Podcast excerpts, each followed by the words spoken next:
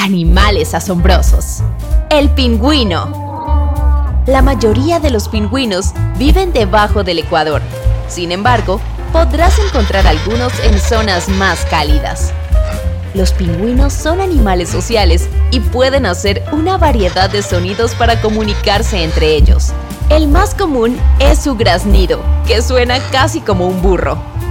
Este sonido único para un ave es solo uno de los sonidos que hacen para identificar su colonia, advertir cuando hay amenazas o incluso para indicar que están listos para aparearse. Estas aves de mar no vuelan, pero son excelentes nadadores. Pueden alcanzar una velocidad máxima de 15 millas por hora cuando están en el agua. Compara esto con su incómoda forma de caminar sobre tierra y entenderás por qué pasan tanto tiempo en los mares. Hay 18 especies diferentes de pingüinos que van desde los 16 hasta 45 pulgadas de altura. Sus cuerpos negros con vientres blancos son su camuflaje, que los ayuda a ocultarse y protegerse de depredadores como las focas leopardo y ballenas orca. Ellos realizan toda su cacería también en el agua. Los pingüinos comen camarones, calamares y peces pequeños. Los pingüinos están dentro de los mamíferos que pueden aparearse de por vida.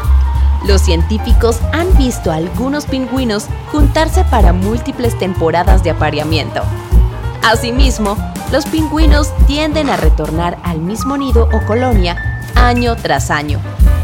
Estas colonias se vuelven muy populares con el tiempo, ya que los pingüinos también regresan al sitio donde nacieron. Grupos impresionantes y grandes, algunos con diferentes especies, pueden ser encontrados en las colonias más comunes.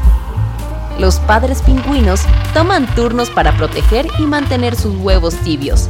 De esta forma, ambos, la madre y el padre, tienen la oportunidad de salir a cazar alimentos.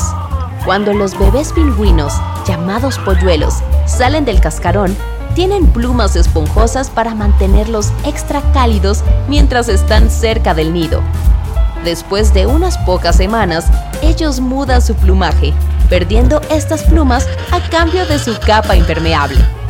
Ahora están listos para unirse a la colonia y aprender a nadar, cazar y migrar juntos.